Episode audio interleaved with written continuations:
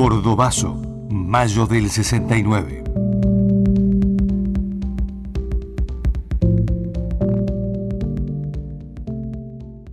...29 de mayo de 1969... ...Ciudad de Córdoba... ...dictadura de Onganía...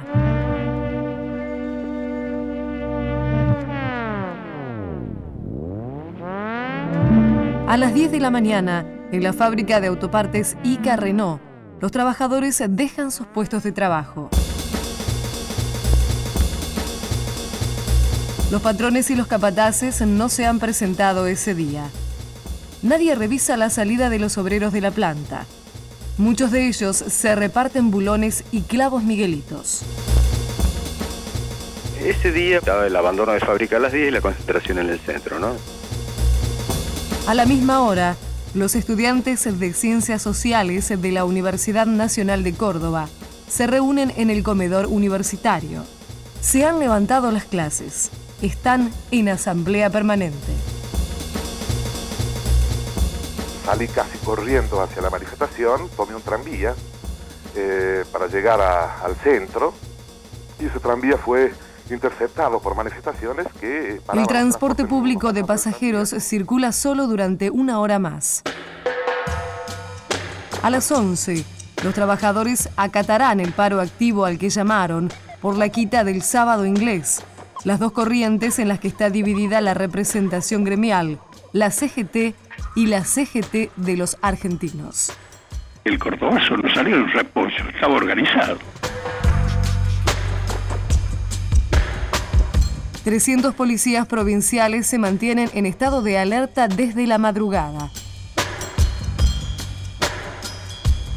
En menos de tres horas, la ciudad de Córdoba quedará en manos de trabajadores y estudiantes. Está por comenzar el Cordobazo y con él la caída irremediable de la dictadura de Juan Carlos Onganía.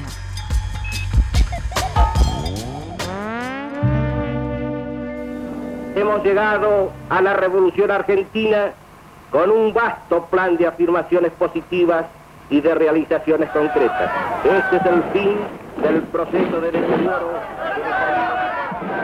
A principios de mayo de 1969, aumentaron en todo el país los precios de la nafta, de la leche y del transporte. Perón estaba en el exilio, los partidos políticos prohibidos y la dictadura de Onganía que había cumplido tres años, estaba desgastada. A mitad de ese mes, en Corrientes, es asesinado de un balazo por la policía un estudiante de medicina en una marcha contra el aumento de las tarifas en el comedor universitario. En la santafesina Rosario matan a otro estudiante. Las protestas se encienden como pólvora. Onganía ordena la ocupación militar de Rosario. Córdoba era una de las ciudades con mayor concentración de obreros jóvenes y estudiantes movilizados. Agustín Tosco, del gremio cordobés de Luz y Fuerza, de la CGT de los argentinos, y Elpidio Torres, del Sindicato de los Mecánicos, SMATA, acordaron llamar a un paro activo de 36 horas. Jorge Canelles, del gremio de la construcción, define la coincidencia de las CGT. El Pidio Torres, él mismo se decía que era el bandor cordobés. O sea que el Pidio Torres respondía a la dirigencia sindical nacional. Pero era necesario la unidad con ellos para realizar el cordobazo. Eh, hubiera sido una lucha de los sectores únicamente llamados combativos y revolucionarios, hubiera sido una lucha importante en Córdoba, porque en aquel entonces los sectores de la izquierda tenían poder de convocatoria y no eran la caricatura que son hoy. Pero no hubiera sido el Cordobazo. Fue el Cordobazo porque supimos ampliar la convocatoria y sumar a todas las fuerzas progresistas, a todos los que estaban en contra de la dictadura de Onganía, tanto del sector gremial como del sector político.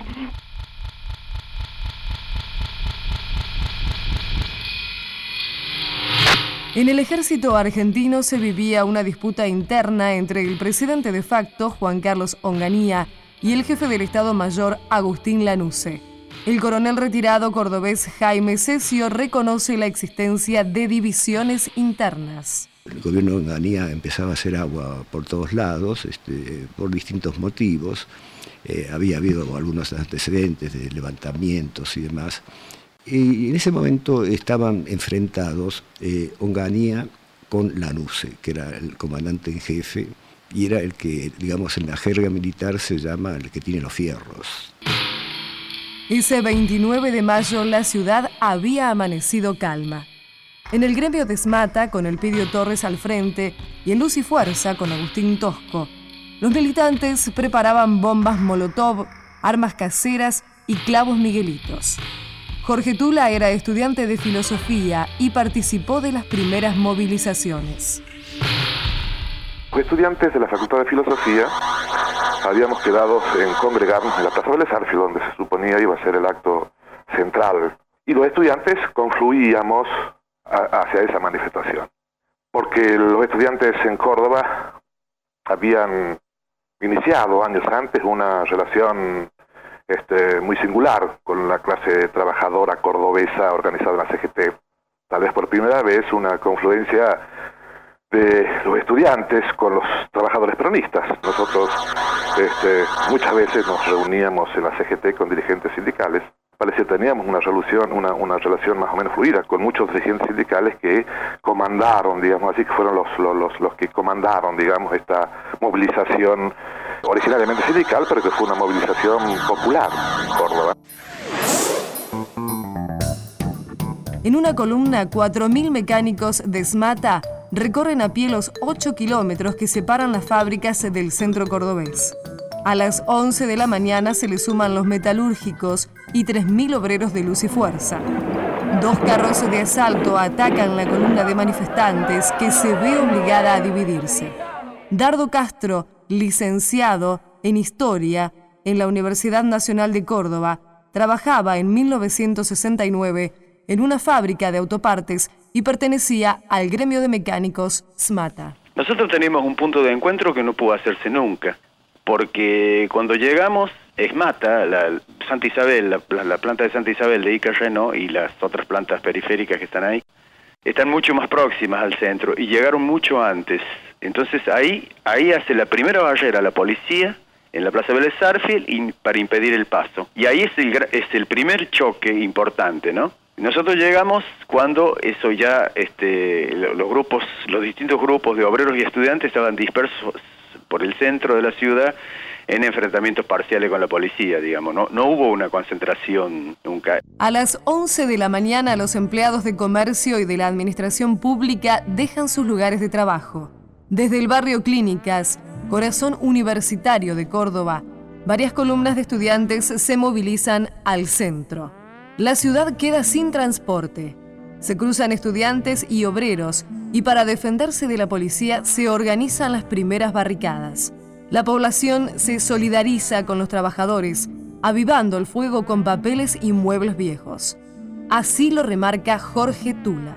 No fue una movilización espontánea, fue una movilización, una movilización organizada por el movimiento obrero, organizada por el movimiento obrero, donde los cuales nos sumamos este, eh, con una decisión política sectores considerables del movimiento estudiantil. Hubo, sí, después, uno podría decir, una solidaridad espontánea de la población cuando se produjeron, especialmente cuando se produjeron las primeras refriegas, la gente este, abría las puertas de sus casas para refugiar a estudiantes y a, obreros y diversos manifestantes que, nos veíamos este, acorralados por la policía.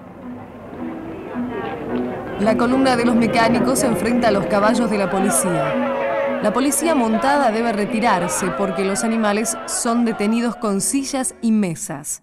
Dardo Castro recuerda cómo la policía pierde rápidamente el control de la situación. La policía se ve impedida porque eh, de porque ya no enfrenta una gran masa de manifestantes, sino que enfrenta a pequeños grupos sumamente dinámicos que se mueven rápidamente que se dispersan, se reagrupan, se dispersan, se reagrupan. Esto lo, los enloquece, digamos, ¿no?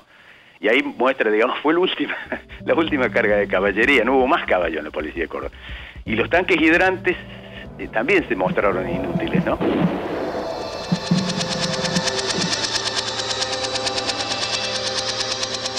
La represión provoca la primera muerte. el obrero Máximo Mena. El ejército informa en un comunicado que ha creado consejos de guerra especiales para juzgar a quienes incurrieran en delitos contra el orden y la seguridad. El coronel retirado Jaime Cesio, desde el Estado Mayor en Buenos Aires, es el enlace con la brigada de paracaidistas que debe entrar en Córdoba. Onganía quería reprimir de inmediato, ¿no? es decir, quería parar, porque las fuerzas policiales habían sido sobrepasadas y además era un movimiento de características eh, muy singulares para esa época. Eh, es decir, no era producto de la acción de guerrilleros, ni, ni de izquierdistas, ni marxistas, leninistas, ni trotskistas, ni toda esa gama de estupideces que dicen, eh, sino que era todo el pueblo que acompañaba el movimiento. La policía se autoacuartela en las comisarías. Onganía exige que el ejército intervenga. Córdoba está tomada. Dardo Castro recuerda que para esas horas no había fuerzas de represión en la ciudad. Los manifestantes les habían impedido el paso. Mucho humo y desierto, por supuesto, no había autos, ¿no? Y la ciudad en manos de los estudiantes y de los obreros que no sabían qué hacer por otro lado con la ciudad. Era una ciudad tomada, totalmente tomada. Los vecinos colaboraban, daban comida, este, tiraban, aportaban maderas, muebles en desuso, este, neumáticos, en fin, todo para, para las barricadas y eso. Se incendian micros, coches, se multiplican las barricadas, se corta el servicio eléctrico. La policía queda sin gases y sin nafta para movilizarse. A las 15.45, el ejército informa en otro comunicado que entrará a la ciudad a las 17 horas. El coronel retirado Jaime Cesio continúa en comunicación desde Buenos Aires con su amigo el general Jorge Carcaño, jefe de la brigada aerotransportada. Cuando comienza el movimiento, eh, Onganía eh, quería este, la intervención casi inmediata del ejército y le ordenó a la NUCE que hiciera eso y la NUCE no lo hizo. Insistía Onganía en que interviniera, pero este, la NUCE no lo quería hacer. No lo quería hacer para que, eh, utilizando un término muy poco académico, para que se pudriera del todo la, la situación. ¿no?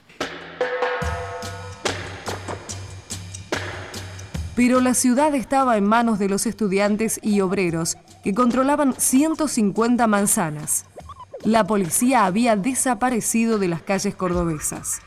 Ante la inminente llegada del ejército, una columna de 3.000 personas refuerza las barricadas decidida a resistir.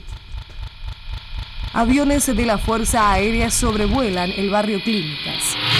El ejército está en las puertas del barrio amotinado. La NUCE da la orden de intervenir. El coronel retirado Jaime Cesio se lo comunica al general Carcaño. Él hizo avanzar la brigada, la acercó a la ciudad, la puso a las puertas de la ciudad y después de eso, y esto es realmente emotivo, él a cuerpo gentil, sin armamento, empezó a caminar solo por la avenida Colón donde estaban desde los techos este, todos los, eh, los, francotiradores y la gente que tiraba piedras y demás. Y este, y, pero él se largó solo, porque él no quería, no quería enfrentarse con el pueblo, naturalmente. Entonces opta por eso. Bueno, y acá ocurre lo, lo extraordinario y lo curioso, que se paró la rebelión. El estudiante Dardo Castro estaba en el barrio Clínicas. Los soldados entran, muchos soldados entran en patrullas, ¿no? Dispersos en patrulla, entran en el barrio Clínica. El barrio Clínica estaba a oscuras, totalmente a oscuras. Los estudiantes estaban en las azoteas con bombas de estruendo y cócteles molotov. Y muchos de los soldados que eran estudiantes entran a las casas. Y el criterio de selección del ejército en esa época para los paracaidistas era eh, un buen nivel educativo, por lo tanto muchos eran estudiantes universitarios. Y entran al barrio clínica y entran a las casas y se ponen a tomar mate con los amigos. Y de vez en cuando tiraban una ráfaga de fal, eh, con el fal tiraban una ráfaga al aire para crear, crear clima operativo.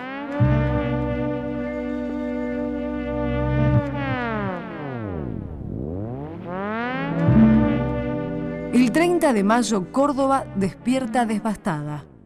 Todavía hay focos de resistencia en el barrio Clínicas.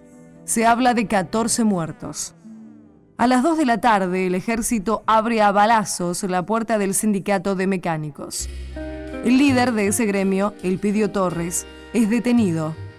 También son detenidos Agustín Tosco de Luz y Fuerza y Jorge Canelles de la UOCRA, el gremio de la construcción. Son juzgados por el Consejo Especial de Guerra. Tosco es condenado a ocho años y tres meses de prisión. Elpidio recibe una condena de siete años y Jorge Canelles, acusado de alentar el comunismo internacional, es condenado a 10 años de prisión. Nosotros nos pasamos a la clandestinidad porque eh, éramos dirigentes sindicales y asumíamos la responsabilidad. Fuimos detenidos casi simultáneamente, Torres, Tosco y yo, en diferentes lugares de la ciudad.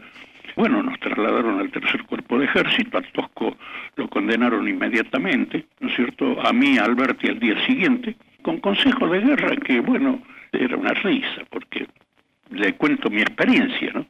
Nos hicieron entrar a una sala donde había eh, unos 10 oficiales con traje de salida y presidía el tribunal donde estaba yo, este, el teniente coronel Bocos. Yo pensé al principio que era un interrogatorio, hasta que el que tenía sentado al lado, que después resultó ser el coronel Pardiñas, me dijo, vea Canelles, yo soy su defensor. Entonces me di cuenta, impugné todo, ¿no cierto? No firmé nada, lo mismo me condenaron a 10 años de cárcel.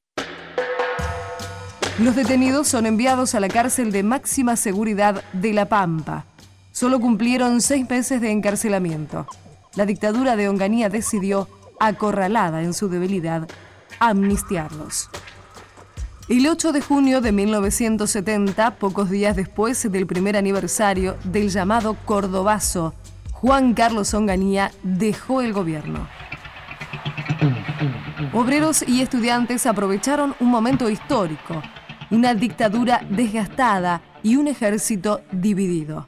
Jorge Canelles, delegado del gremio de la construcción, opina que el cordobazo lo hizo la gente. Onganía ya estaba descalificado y la NUCI quería controlar en la situación. Esa es una realidad, pero no tiene nada que ver con la influencia que pudieran tener sobre los hechos producidos en Córdoba. Este, este,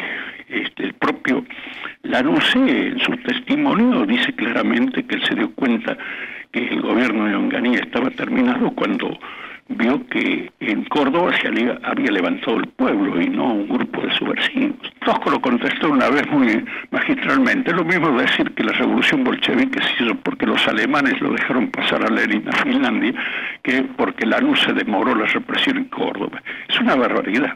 No demoró nada, si a las 5 de la tarde lo estaban reprimiendo, ametrallando a la gente. Salimos a la calle por donde nace el sol. Tenemos un destino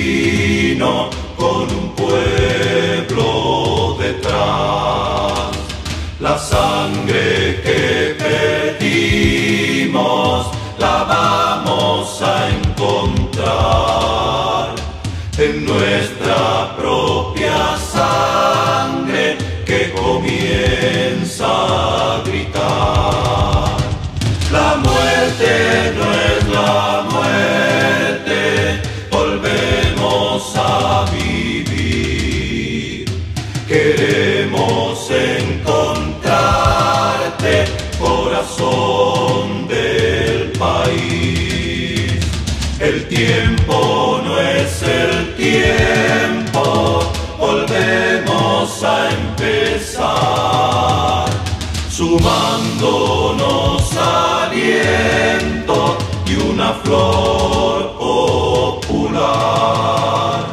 Salimos a la calle, nos vamos a encontrar con esta tierra nueva que brotó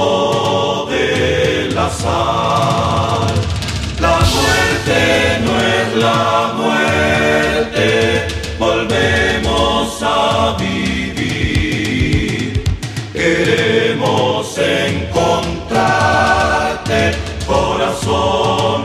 El queremos encontrarte, corazón del país. Contenidos y memoria histórica. Radio Nacional.